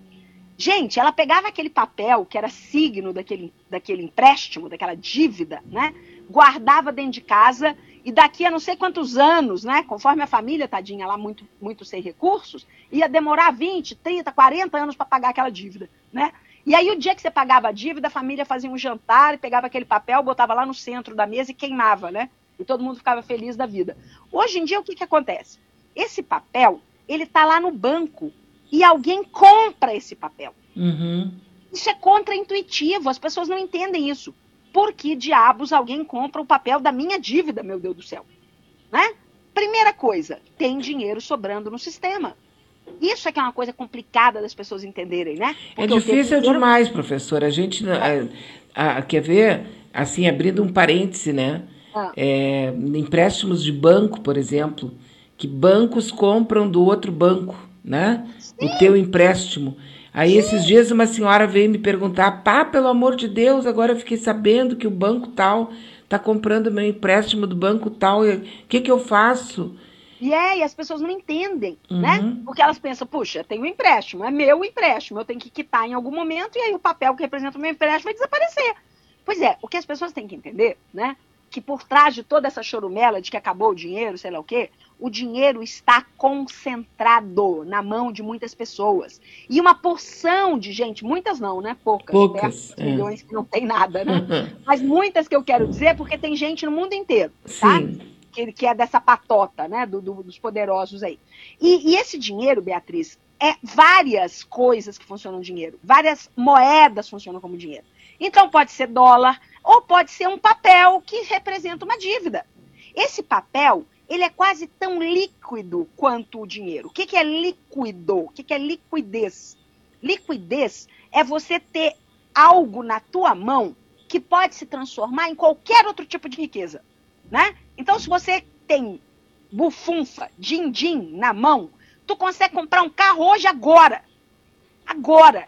Você não precisa vender uma casa ou vender a tua guarda-roupa inteiro, andar pelada uns 10 anos até você pagar o seu carro, Sim. entendeu? Você não precisa disso. Você tá líquida, tá? Eu posso ser milionária, né? Mas a minha riqueza está em fazenda, em ações, sei lá o que, sei lá o que. Pô, fazenda vai demorar para eu vender, se eu quiser vender rápido, eu vou ter uma perda, né? Mas, se eu tiver papéis, ah, então eu tô quase tão líquida do que se eu tivesse o dinheiro lá na minha conta.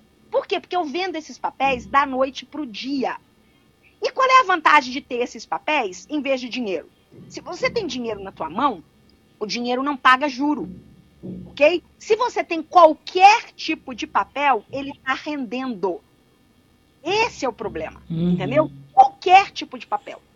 Tá, tem um lado até bom nisso, tá? Aumentar as formas de moeda, as formas de liquidez, porque aí todo mundo meio que divide o risco em fazer N apostas. E apostas né, que a gente pensa que podem ser produtivas. Ou seja, em algum momento ela vai chegar na mão de alguém que está investindo.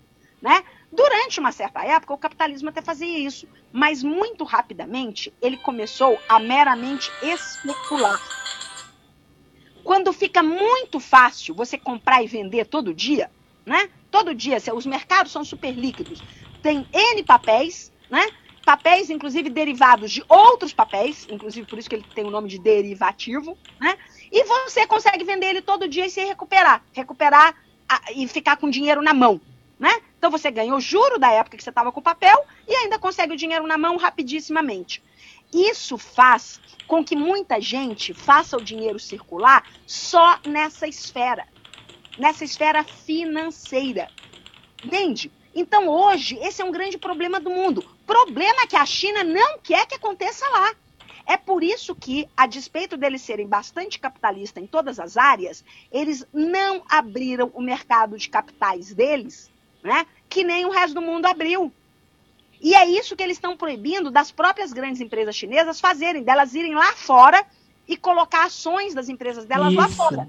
O controle do Estado permanece intacto. Não, aí é que tá. Ah. Inclusive, é isso que a gente vai assistir agora. A gente vai ver até que ponto o Estado perdeu o controle né, das grandes empresas através do exemplo da Evergrande.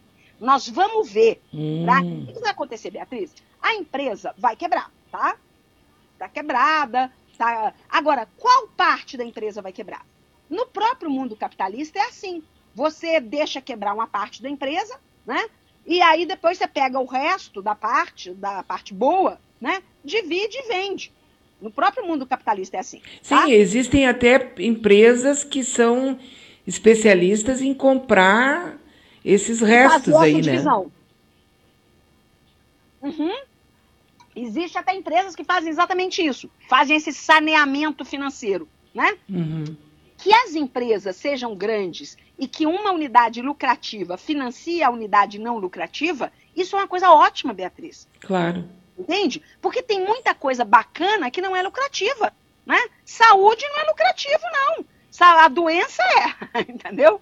Sim, a saúde pelo contrário. Não é, não, né? Mas, se imagina que uma empresa, para poder vender é, medicamento contra a doença de Chagas, por exemplo, que era um mal no Brasil durante muito tempo, né? É, se para isso ele precisa ter lucro numa certa unidade lá vendendo Viagra, né? Para depois fazer um medicamento lá que muita gente tem necessidade, mas não tem como ir atrás, né? Que bom! É válido, né? claro. Que bom, é válido, tá? E a empresa também não faz isso de boazinha, né? Ela faz isso porque, principalmente na área médica, na pesquisa médica, às vezes você está descobrindo o remédio para dor de cabeça e não funciona. Né? Aliás, essa é a história do Viagra. Você está pesquisando um medicamento lá para circulação, sei lá o quê, e descobre que ele levanta aquilo, né? Sim. Então, tu vai lá e vende isso e fica milionário. E já então, alavanca o lucro também. Exatamente, né? Então eles sabem, né? Isso é bom para as pessoas entenderem que tudo no mundo é contraditório, não tem preto e branco, boa e mal, entendeu? Tudo é complexo. Até a grande empresa privada tem um lado bom, ok? Certo? A, a questão é que ela não é só do bem. Então você precisa ter uma negociação com a sociedade, um controle que a sociedade tem em cima da grande empresa, bem como um controle que a sociedade deve ter em cima do Estado. O Estado também não é meu herói, não, tá louco? Né? Que papo é esse de que o Estado é um herói? O Estado também é uma grande instituição que pode sair do controle da sociedade. Então todo mundo, Beatriz, tem que controlar todo mundo, uhum. né? Essa é a história. Em algum momento da humanidade agora nós vamos ter que entender isso. Se a gente não entender, a, a solução é muito simples. A gente vai desaparecer enquanto espécie. Pronto, entendeu? É o caminho. Agora é essa. Ou a gente aprende a funcionar direito, ou a gente vai desaparecer. O planeta vai continuar aqui, nós não vamos destruir o planeta. Ok? Certo? Agora, nós vamos nos destruir. Então é isso, a gente está assistindo na China até que ponto o Estado perdeu ou não o controle sobre essas grandes empresas. Até que ponto a Evergrande, o seu o conglomerado Evergrande, criando uma terceira empresa para fazer papéis financeiros, né? Para ser vendido lá no guichê do banco, né? Até que ponto eles fizeram isso? Entendeu? Como é Shadow, a gente não sabe. Agora a luz bateu, né? Então agora a gente vai ver o tamanho dessa encrenca. Eu tô apostando que a China vai usar isso como ela sempre usa, entendeu? Para sair muito bem ela vai estatizar essa empresa, que nem os americanos fizeram na crise de 2008. Eles saíram estatizando. Não pense que foi outra coisa, não. Né? Eles salvaram os bancos, mas eles ficaram donos das ações. Só que lá, Estados Unidos, o que aconteceu? Eles devolveram tudo para iniciativa privada. Depois. Sim. Né?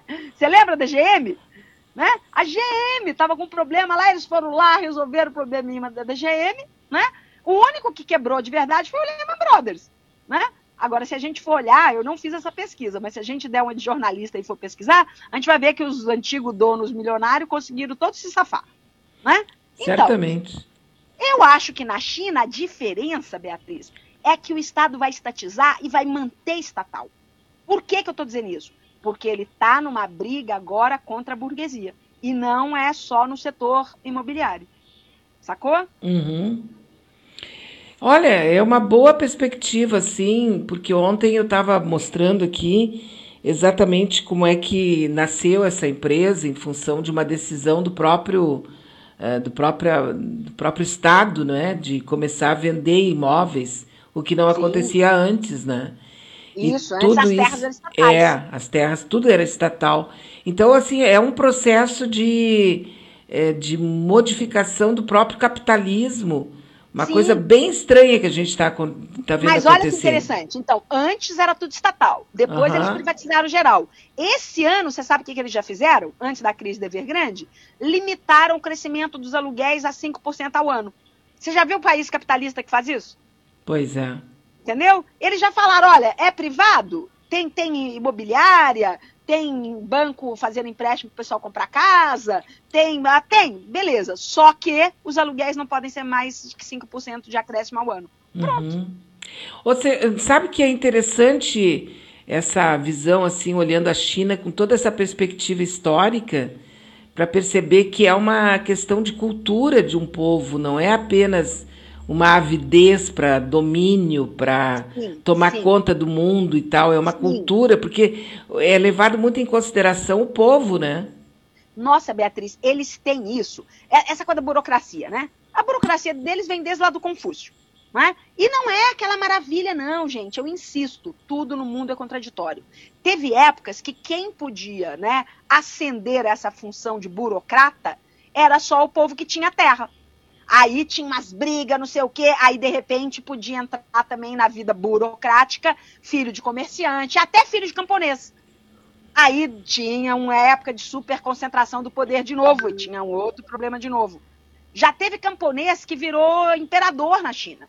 Mas já teve isso na Europa também, né? A questão, a questão que o mundo tem que cuidar desde sempre, isso não é só do capitalismo desde sempre, a gente tem que cuidar para não haver concentração de renda, uhum. riqueza e poder. Olha que são três coisas diferentes. Renda é um fluxo, né?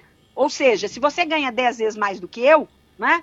Então a renda está muito mais concentrada no tipo de profissão que você tem do que na minha. Então isso é renda. Riqueza. Riqueza é, você é de uma família que quando você já era, né? Você é que nem o filho do Temer. Com cinco aninhos tu já tinha não sei quantos milhões. Entendeu? Né? Depois que seu pai morreu, aí tu tem mais tantos milhões, né? E mais fazenda, e mais isso, e mais aquilo, mais aquilo outro. Bom, então a riqueza na sua mão é muito mais concentrada do que na minha, do que numa opção de gente como eu, né? E poder. Bom, junto com a riqueza econômica vem o poder. Você, na sua família, tem não sei quantos promotores, juízes, entendeu? Você participa lá daquele, daquele jantar lá que ficou tirando sarro do Bolsonaro. Isso. Né? Então você, você tem muito poder. Muda governo, vai governo, sai governo, muda regime e você está ali em cima. O jantar então, é sempre lá. Isso. E todas as sociedades, Beatriz, têm que cuidar disso. Sabe por quê? Porque, inclusive, se não cuidarem, um dia os pobres se revoltam. E eu não estou fazendo previsão comunista do futuro, não. Estou falando do passado. Ok? O passado. Se revoltam, sim. E vão botar fogo e vão que e tem mais é que fazer isso. Porque, meu Deus, está péssimo, não pode continuar desse jeito. Né? No passado, Beatriz, para que a pobreza não continuasse aumentando, né? principalmente quando tinha essas crises de dívida, né? o que, que o pessoal fazia? Está lá na Bíblia, está lá em uma opção de livros que contam as histórias, meu Deus do céu. Você tinha que fazer um super perdão das dívidas. Hoje, eu estou acreditando, voltando para o mundo e não só para a China, você vai ter que fazer um super perdão das dívidas. Todo o mundo hoje está super encalacrado no crédito. Estados Unidos, né? Ah, Sim. acabou o problema em 2008? Óbvio que não. Óbvio que não. Olha, olha a bolha lá do setor educacional. Olha lá a quantidade de gente que deve a baba de dinheiro de, de saúde, de saúde. Saúde. Né? Europa também, China também, ok? Por quê? Porque a solução para a coisa não empererecar antes é você soltar renda, já que o cara, já que a pobreza não tem renda do trabalho, né? não tem riqueza herdada, não tem poder político. Então o que, que você faz? Joga a conta para frente, crédito, é crédito. É isso aí. Glaucia, eu acho que a gente vai ter que ter um Yom Kippur, né, mundial. Mas é isso.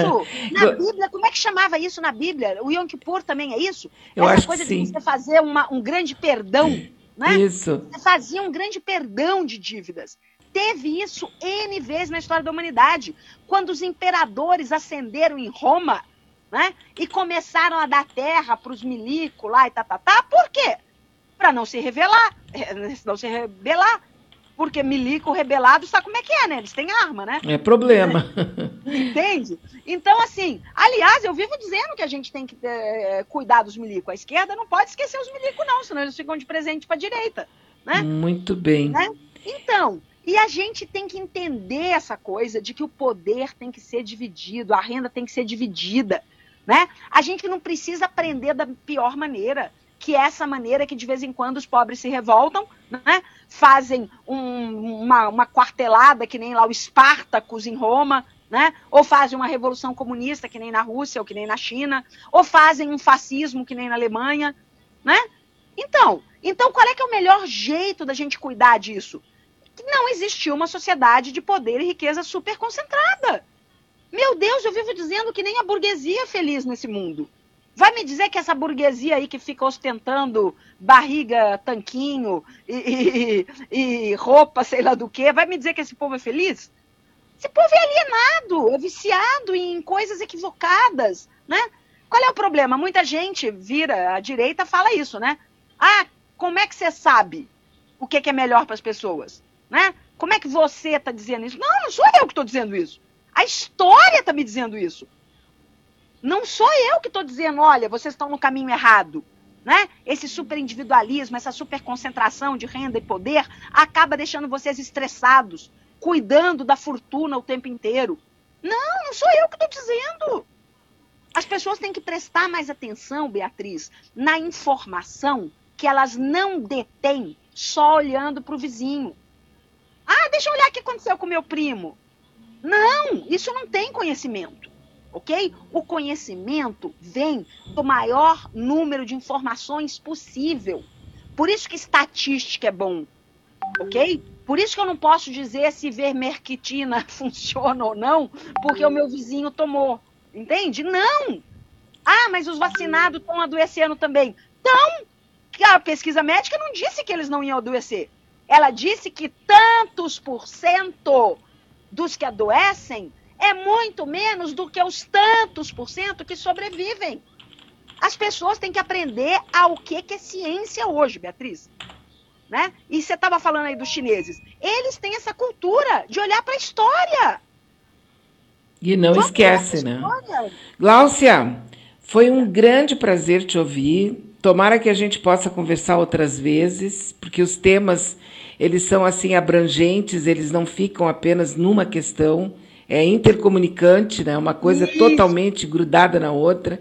Isso. E conversar exatamente nessa linha, assim, dessa maneira tão clara e tão direta como tu tenha essa capacidade de professora e, acima de tudo, de comunicadora, né? Eu te agradeço muito, muito obrigada e tomara que a gente tenha uma próxima, bem próxima aí para voltar a conversar. Ah, tudo bem. Quarta-feira de manhã eu posso, mas tem que ser assim, tipo a cada 15 dias. Ótimo. Muito bom. Então, Falou, Beatriz. Tá bom. Obrigada, Glaucia. Um abraço. Continua no teu papel aí. Força. Obrigada. Força também. Tchau, tchau. Tchau, tchau. Eu conversei com a professora Glaucia Kamprager é uma professora extraordinária, com conhecimento